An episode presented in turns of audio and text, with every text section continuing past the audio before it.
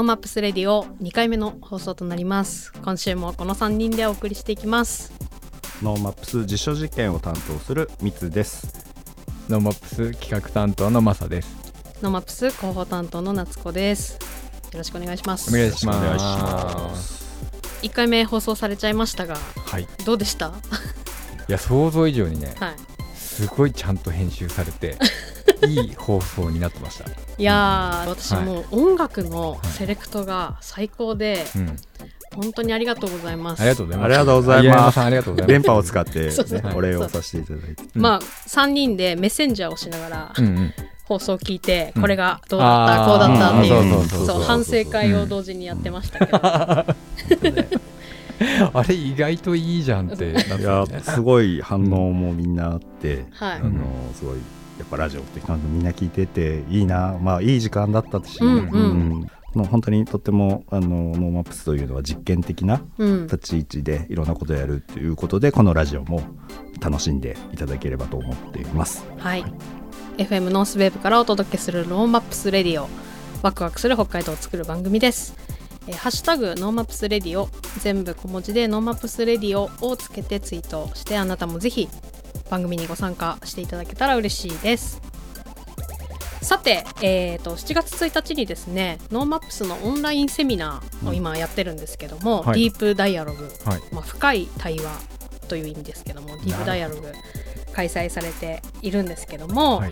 えー今回7月1日のゲストはエゾ財団という、えー最近立ち上がった新しい、あのーコミュニティなんですけども、うんうんうん。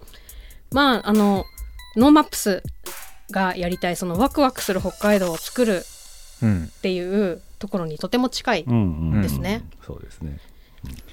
いや団長いいこと言ってましたね。団長ね。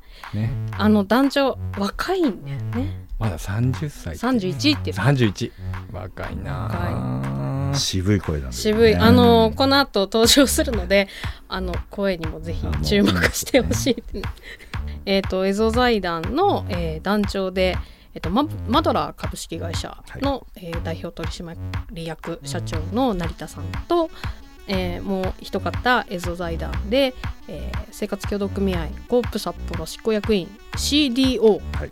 の、えー対馬さんにそうなんですよね。はい来ていただきました。それだけで、ざまあ、あと、まあ、代表するあの NoMaps で出ていただいたのは札幌ドラッグストアの、うん。えー社長である富山さんとか、はいあのエソ財団の中はすごいよね。メンバーいやがメンバーがすごいですね。はい。登場人物が全部北海道のこう例えば白い恋人の、うん。えー石谷製菓さんの石水社長だったりとか、コンサドーネの野々村さん。はい、あとバスケットボールの選手もいらっしゃいますうん松田幸うん喜選手うん。ああそうそうそう。ですね、すっごいと思ってアナウンサーすごいよねみんなの気持ちは北海道愛、うん、北海道に対する思いからスタートしているということを、まあ、その DD の中ではい、確認しながら、まあ、 NoMaps もね北海道の面白くしていくところうん。のヒントにできればということで話したんですね。うんうんうんうん。で一応あの例えばこう成田さん僕は成田君って言っちゃうんですけど、まあはい。と若いんでどうしてもみたいな、まあ、成田さんはとてもすごいパッションを持っててうん。もともとトヨタ自動車ではい働いてたんですね、みんな知ってるトヨタ自動車です、うん。である時に、まあ、その海外駐在でブラジルが決まったそうなんですよね、はい。でブラジルに行ってる中自分が置かれているその、まあ、有意義な、まあ、その働いている環境うん。とかと、えーまあ、実際のブラジルという、まあ、全然違う場所じゃないですか、うん。そこの中で見た夕日を見ながらなんか急に北海道を思い出したんですって、夕日を見て、はい、うんで彼は千歳出身で,、うんでそれもあってそのその時に胆振東部地震があって、それもそういう思いからあの彼は厚真厚真町に拠点を置いて、うん。僕は事業を。しようと、うん。で日本中本当にいろんなコミュニケーションコミュニティにいろんなところに行ってこう境界を越えていくとかかき混ぜて、いい一個にしていこうっていう思いでマドラーっていう、はい、うん。いい名前だなと思いま混ぜした。る棒のねいやいい名前。うんことにしたりとかして、なんか素晴らしい人ですし、はい、まあ、今回あの来ていただいた対馬さんも、えーあの実際に IBM っていうね大手で働いて海外事業とかいろんなことを、まあうん。大き大きな基基幹システムのね開発とかでもそういうところの担当もしたんですけどその後に、えークレアクレアモント大学の大学院で、うん。あの MBA を取得する。でこの大学って、あのピーター・ドラッカーっていうそのマネジメントの父とか、経営哲学のうん。バイブルみたいな素晴らしい人なんです、あの一回漫画で話題になりましたよね。そうですね。あの高校生。そうそう、うん。もしもしドラ、うん。もしドラ？そうだそうだ。で高校もこうやってマネジメントとしてややったら成功するんだみたいな、うん。そのいわゆるそのマネジメントの経営哲学を学ばれてから北海道に戻ってきてうん。で CDO 今コープサットの CDO わかります？CDO わかんない。チーフ チーフ。デジタル？今ドッグって言おうとした？えどさん。こ？ドサンコうん本当はねなんですまあチーフデジタルオフィサーというのは最高系、まあ最高デジタル責任者っていう言い方をしてて、いわゆるその IT 化いろんなものの IT 化で事業を円滑にしていく立ち位置で、えーまあ、 NoMaps でも去年からテーマに入れてるんですけど DX っていううん。デジタルトランスフォーメーションなんですよね。もううん。IT の人あのカタカナ用語大好きだから、うん。あのどんどん新しい言葉出てくるようなんですけど、はいまあ古い言葉でもあるんですけどそのデジタルトランスフォーメーションっていうのですごい分かりやすいところを言うと例えばコンビニでレジ打ち昔はパチパチレジ打ってたじゃないですか、はいはい。であれ今バーコードでピッて終わるじゃないですか、うんうん。あれデジタルで完結して解決して早くなってみんなの生活が豊かになってくるじゃないですか、うん。まあ、わ分かりやすく言うとああいうものだったり紙ペーパーレス化とか言ってもうん。なんか分かりにくいと思うので、まあ、そういうところをあの、まあ、企業の中でどうやって、まあ、ビジネスもそうだし、まあえー、生協さんなので生活協同組合なので、生活者たちと一緒にどういうことができるかっていうところの中心人物っていう結構すごい方うんがあんな気さくな感じで来ていただいて、しかもねあのなかなかちょっと難しい人かなって皆さん思うんですけどとってもいい人っていうことがはい。分かった楽しかっうたです。ごい話上手でしたよねうん。本当に息もぴったりだったので。うん。今日はその、えーディープダイアログのアフタートーク的にお二人とお話ししていきたいと思いますはいはいはい。ついに、え ゲスー、ト。だからす初ゲスト。初ゲストです。やったー。団長来ました。団長、ありがとうございます。まああのこの収録の前の日にちょうど、えっ、とエゾ財団さんとうんうんうん。ノーマップスの、えーそうですね。ウェビナーをやったわけなんですけども、ディープダイアログ。はい。対馬さんはあ、えー配信は見てらっしゃったんですか？いやもちろんですよ。本当かな？もうエゾ財団はい。メンバーですから。そうですよね。当たり前ですよ。見守っていたわけですね。当たり前ですよ。ありがたいな。成田さんはあのちゃんと喋りきれました、あの短かったじゃないですか？短かったですね。1時間で、しかも5人いるわけで、は一人一人がスーパープレイヤーすぎて、そうですね。僕はだから最初のそのエゾ財団とは何ぞやみたいなところを喋れればもういいかなと思ってました。もう皆さん濃すぎ。まあノーマップスのね伊藤社長も、うん。まあもちろん濃いですけど、ね、もうなんか地方に対する課題意識が伊藤さんめちゃくちゃあるから、うんうん。なんかそういったほいいなんかシナジー生んでたねみたいな話結構出ましたね、バイブスがめっちゃ合ってるじゃんみたいな感じになって、うんうん。確かにあのー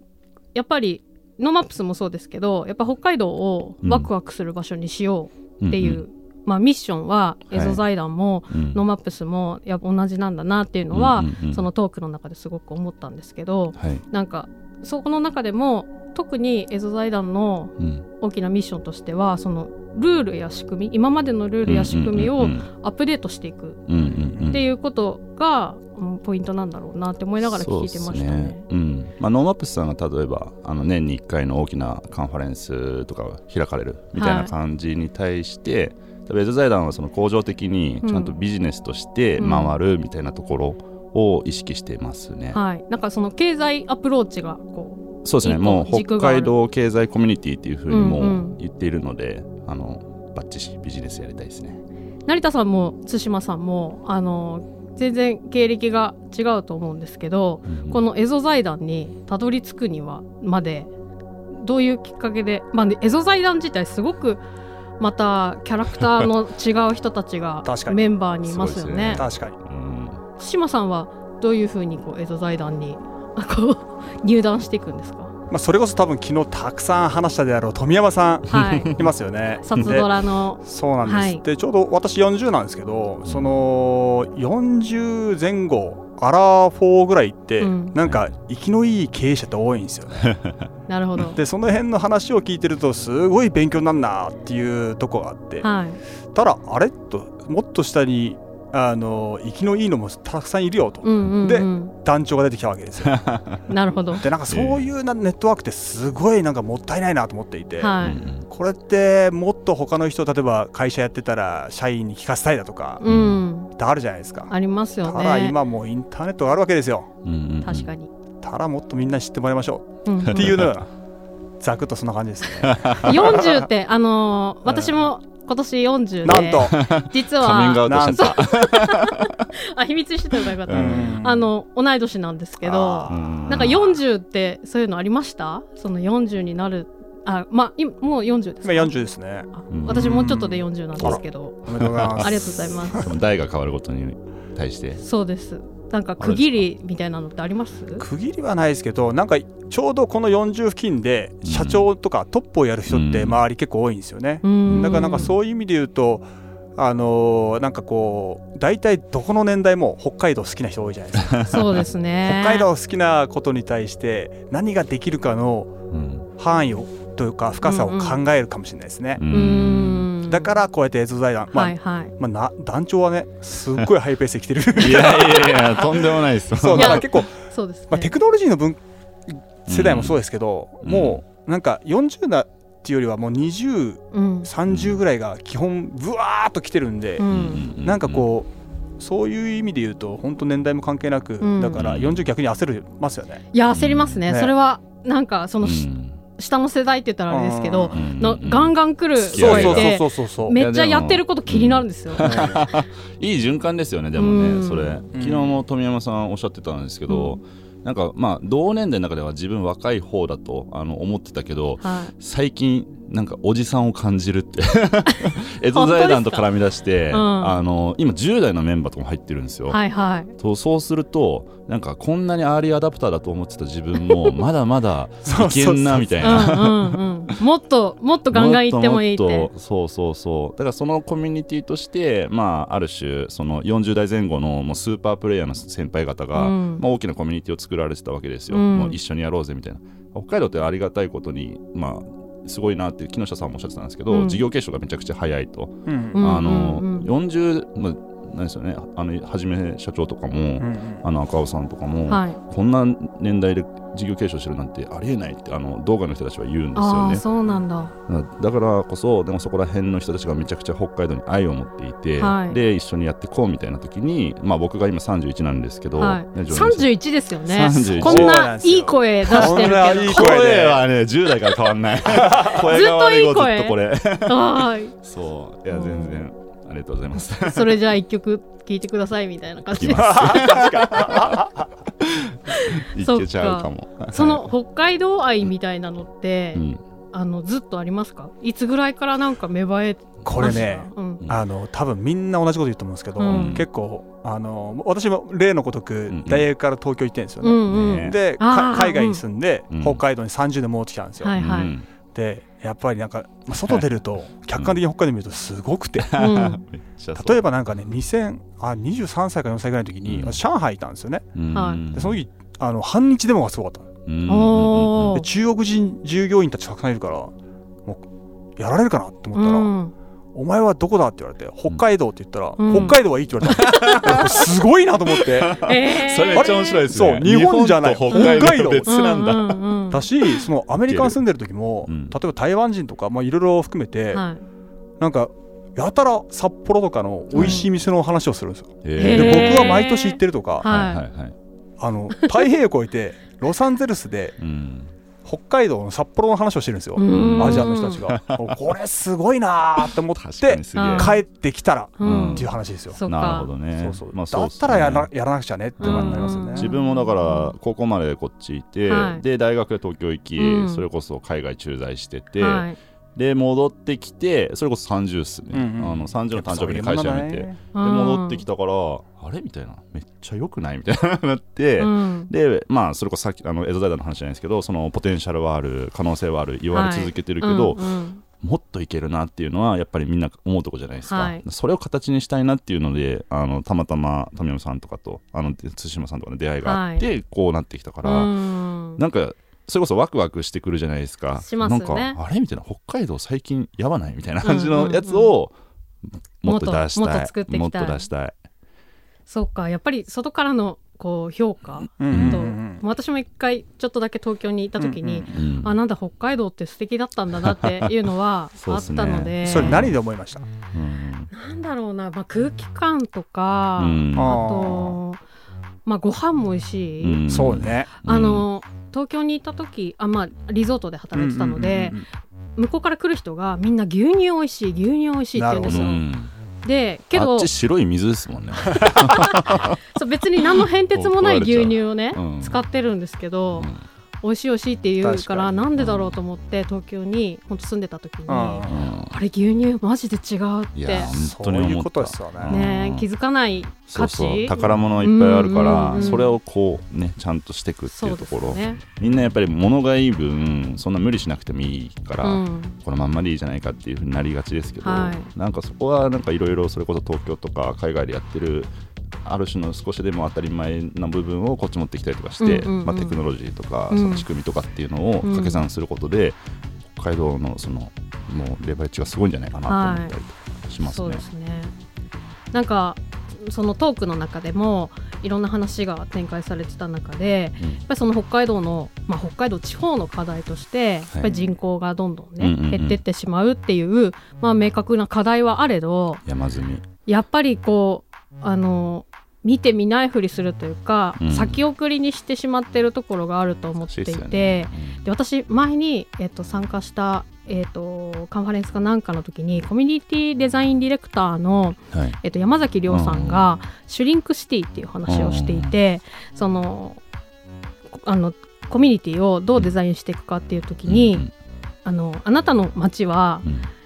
何年後かに消滅しますよと。うんうんうんけどそれってやっぱり認識できてないんだけどね。あの丁寧にヒアリングをしてってあなたは何年までここに住んでると思いますかっていうのを一件一件やるんですって。うん。うん。うん。でそれを10年とか、まあ、5年スパンで切ってった時に、うん。あれ本当にうん。ここに住んでる人いないかもって なって初めてうん。街がなくなるかもっていう実感ができるって言っていいやそうてですね当事者意識もちょっと難しいですからね。うん。しかも自分が生きてる時にどうなるかみたいなのよりももうちょっと先の話だとうん。余計自分ごとうんうんうん。にできないっていうのがあるんだろうなって思っていて。いやそうですね。ううん。んなんかそこはこううんどういうふうにこう解決していけるのかというか取り組んでいけるのか。うん。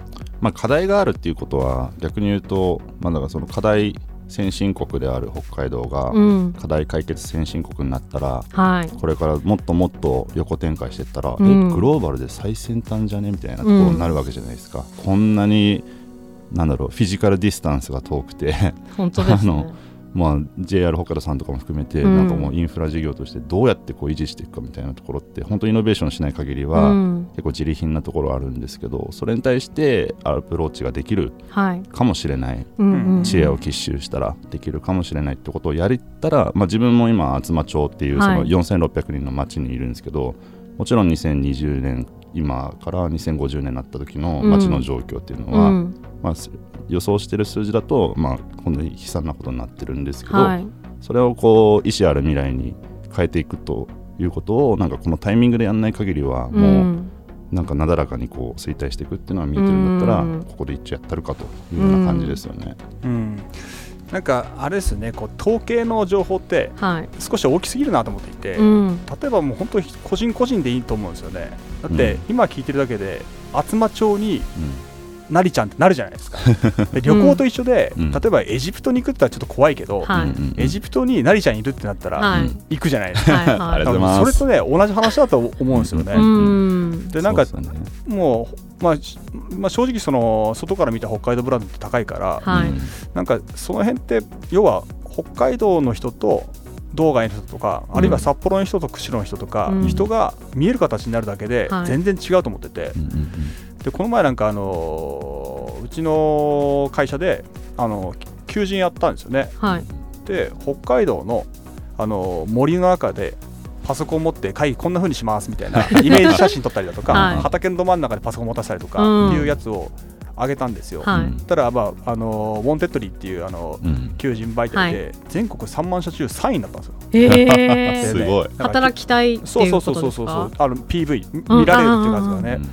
で俺これが全てだと思っていて、はい。北海道から発信してうちに仕事あるよってなれば、うん。全然違うなと思う、うん。うん。そう知らないっすもんね。そう知らない、うん。北海道は観光に行くとこだって思ってるけど、うん。はい。うんだって水だけで美味しいし、はい。さっきの牛乳もそうだし、うん。で今回、あのーもっとメルカリの CI を呼んできた来たんですけど、うん彼がうん。北海道に来ることを決めたのって、はあの道東のうん養老牛の放牧牛乳ってやつを飲ませた瞬間に 俺来るって言ったんですよ。すげえ賄え俺結局ねき金銭じゃないです。パッションにね。そうそうそうそうそう。そうでこういうつながりがあってっていうことで言うと、はい。やっぱ魅力があってうん。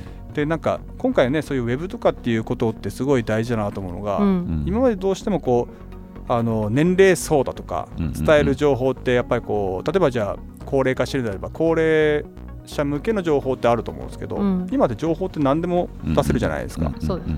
ただ高校生も別に見れるし、うん。なんかそのこう層別というかうん。例えば経営者じゃないとダメだとか、ううん。ん。部長じゃないとダメだとか、そういうのも一切なくて、はいはい。みんなフラットでうん。全世界から興味あるものをピックアップできて、うん。しかも北海道の生きのいい子ね団長なりちゃんだとか、富山さんとかの,、はい。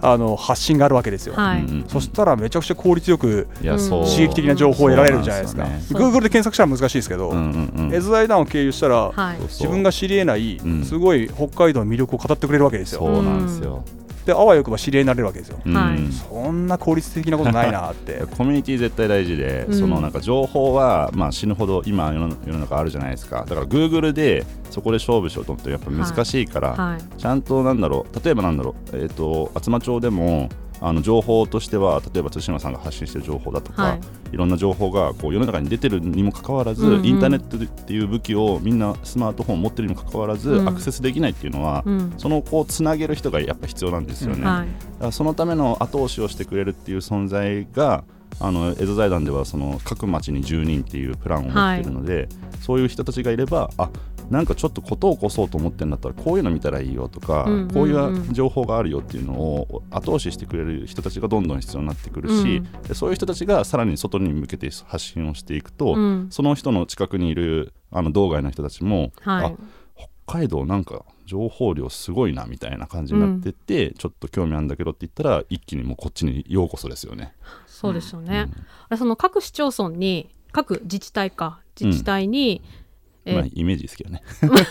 まあ10人作っていきたいって、うん、1790ですよそれで。そうですよね。あすごいでよね。けどいいですね1800って書いてましたよね。まあ約ね。細か あのそれはその地域地域でいろんな仕事をしてる人が、エゾ財団に参加してくれてっていうイメージなんですか、あもういろんなパターンあると思いますよ、うん。主婦の方でももちろんいいですし、うんうん自治体あの行政の方でもいいですし、はい。民間の方でもいいんですけど、うん。思いある人たち、うん。なんかやりたいなと思ってた時の人たちってやっぱ一人じゃ結構厳しいけど、はいなんか隣の町にそういう人がいるっていうのが、うんうん。エゾ財団通じて分かったりとかしたら、うん。ちょっと会いに行ったりとか、うんうんうん。でなんか一緒にやってたら、あのーねなんか困ったことがあっても共有できますし、うん。一緒に頑張ろうっていうことができるといいなというのを思ってますね。確かに。その窓口をたくさん作っとくってうんことですよね。そうで、すね。なんかやりたいなんかつながりたいってうんいう時に、うんうんどうしてもなんか札幌中心にそう。なりがちだってとこはありますからね。うんうん。北海道ニアリーイコール札幌では全くないから、うん。なんかそこの部分は大きくこうシフトしていくときに、うん。まあ僕だったら厚真町からはい。とか千歳市とかにいるんですけどそこから発信してても全然それがあのなんか軸が動いても別にいいと思うんですよね。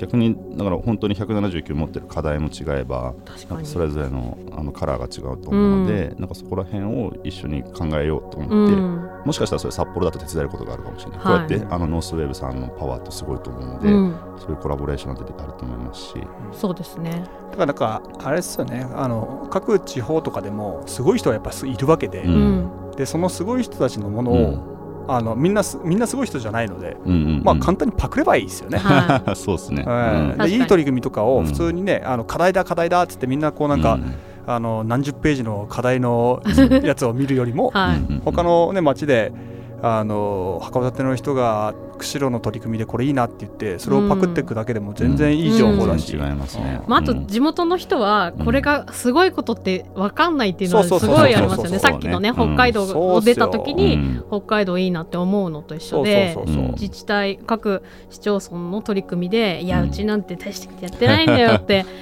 言いがちじゃないですか。ですよ、それをシェアし合えるんだとしたらめちゃくちゃ可能性ありますよねそうやっ。て流動させることが本当大事だから、うんもう固まんないでこうんうぐちゃぐちゃぐちゃってあの情報交換をしたりとかしながら、あのアップデートしていくのがいいんじゃないかなと思いますね。うんそのさっきもちょっと成田さんが言ってたけどその意思ある未来うんうんっていううんうんことを昨日言ってたのもはい。すごい、のあそうですか。ピキーンときて、えーメモって。とうござい未来。意思ある未来を作りたい僕もあの先輩の,、はい。あの引用させていただいてるので。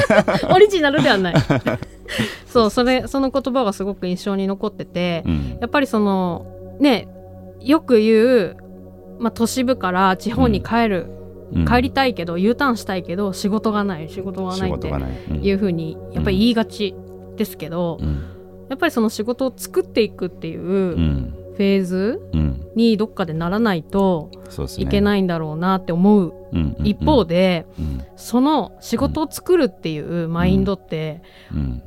教育の中では、ね。うん。なかなかあ現状のね、うん、現状ではそのそう。仕事って作れるもんだっていうことをいやそれはね知らないまま大人になっちうゃうなって。ん。自分もだからその去年会社を自分で起業するっていうのは、うん。なんかその、まあ、サラリーマンだった時代から一つ大きなブレイクスルーだったんですよね。はい、あこうやってマネタイズって初めてやってみたかもみたいな感じから始まってたんで、うんうん。なんかそうするとあの、まあ、ある場所にいても、まあ、先ほどもちょっと話ありましたけどその課題がたくさんあるっていうのは課題ってビジネスチャンスになるじゃないですか、だからそれをこうしたらあの、うんうん。うんお金が少しでもいただけるんじゃないかなはいっていうことになっていくと、なるほど、地域に行けば行くだけ課題は山積みで、はい。もし分かる人とかそのいろんな情報からそこの課題を見た時にこれもうちょっとこうしたらこうなんじゃないのみたいなところになったら、それはもうすでに仕事ができそうなはいはい。チャンスじゃないですか。うん。でそれ繰り返していくとなんかその街も良くなるし、うん。自分も収収益上がってくるし、はい。っていう意味で言うと、うん。あのどこでもか仕事は作るチャンスはあるんじゃないかなと思ってますね。うんうん今ある仕事であのハマる仕事を探すんだったらもしかしたらそれは少ないのかもしれないですけどなんそうですね。なんか、うん。そういうもうパッケージができてるところにうん。はまろうとするからやっぱ仕事って、うん。仕事ってないないなってなっちゃいますけど、うん、そうじゃなくてそうそうそう。やけどその課題がある分、うん。仕事があるって思ううそう。まあうん仕事だだらけですね。そう。うん。企業チャンスいっぱいある。うん。だからこう若い子たちとかもなんだろう自分の課題意識持って今も学生企業みたいなのも少しずつ出てきてるじゃないですか、うん。まあいかんせんやっぱり今までのこの高度経済成長の流れでいうと、まあ、大企業に所属した方がなんうん。かいいんじゃないかなみそうですね。たいなね,、そういう風潮はやっぱりあありましたたからね、ううん。んまあ、それもそれでよいいいいと思うんですけど、まあ、今はまた新しいフェーズというかそのムーブメントみたいなのが少しずつ出てきていると思うので、うん。それを北海道でもあの見てみたらあ高齢化が少子化がとかその後継者不足がとかいろんな課題があるので、うん。そしたらそこにどうアプローチできるかっていうのを考えると楽しいですよね。うん。あすいません失礼しますいやーいいこと言いますな 団長。やめてくださいよ。こういう団長を増やすためにうん。映像財団スクール事業を始めます。よっしゃー。始めます対馬さんがめちゃくちゃゴリゴリ進めてくれてあそうなんですか？担当というか。そそう団長に指名されまして。は 団員は一生懸命やってます。う いやいやいや。でもこれ、まあ、さっきの、あの団長が言ってたみたいに、いその大企業に行けばとかってあるじゃないですか、うん。で大企業って何人だろうっていうとこいろいろいろこう因数分解していくと、はい。例えば研修ですとかってあるじゃないですか、うんあのちっちゃいところにいると全部自分で学ばなくちゃいけないよとかっはい。てプレッシャーあると思うんですけど、はいこれも結構ポイントだと思ってて、うん。なんか、まあ、今年もうすぐやろうと思ってるんですけど例えばうちの研修ってあの講師呼んできたりだとかってやるじゃないですか、うん。でもこれって例えば新人さんとかが一企業内でやる必要ないなと思うんですよね。はい。でさっきの何回も話してる話で言うとあの逆に違う企業の人がいたりだとか、うん。学生がいたりだとか、うん。全然違う人がいた方がうん。客観的に学べるじゃないですか。自分の会社のことを客観的に学べるってすごい大事な話だと思うんで確かに、だったらなんか東京からお偉いさん呼ぶのね、はい。50万かかりますって言ったらうん。5社集めたら1人1社10万で済むじゃないですか。確かに、うん。そんなだから北海道のそのコミットしてる企業団体とかね、うん。そういった組織の人たちがみんなでシェアすればいいじゃないかと思っていて、うんうん。でこれがなんか、まあ、今年はあのこう縁ある企業でこういろいろやってみようと思うんですけど、はい。これが本当に例えば10人の会社でも5人の会社でもうん。企業研修ってなったら大変だけど、うんうん e ラーニングって全国的になってるものじゃなくて、うん。北海道に特化したものをうん。共に学ぼうってなったはい。らすごいいいと思うんで、うんいだからね、うん。あの団長とかが映像財団とかいろいろ取材してる社長さんとかいろいろいるので、はい。うん。まあ、そういう人たちも巻き込みながら、うん。そうですね。共に勉強するっていうものができたらいいなっていうまあとまあ、8月からちょっと1回目やってしまおうかなと。そうなんですよ。早速早い。やっちゃおう。もう団長からの指令がもうすぐ動きますよもう。何ですかそ団れ長強い。これ結構お思ったのが、うん。はい。あのうちの人事の、まあ、うん。採用たあ、えっと、教育担当とかもううん。ん若いんですけど、うんうん。あと今組もうとしているところの人事も含めてうん。みんなね同じこと考えてるんですよね、混ざった方が、一緒にやれた方がいいのにそうそうそうそうそうね。大学ってほら一般教養って他の学部とかと勉強するじゃないですか、うんはいはい。と同じ話で、うん。全然違う人たち入った方がうん。そっか。刺激になりますもんね。そうそうそうそうそうう。ん。むしろ交流させるためにまたコースかけようとしてますからね。そうですよね、うん。その機な会を含めて一緒にやっゃえばゾダイナの提供ができるそうそうまあ一つ共通するのがただただ北海道に対する愛みたいな感じになってるのでもうどんどんやっぱりこの時代は越境人材が必要になってきて一つの場所にいるっていうよりは他のセクターと掛け算できる人たちが必要だっていう時にうん。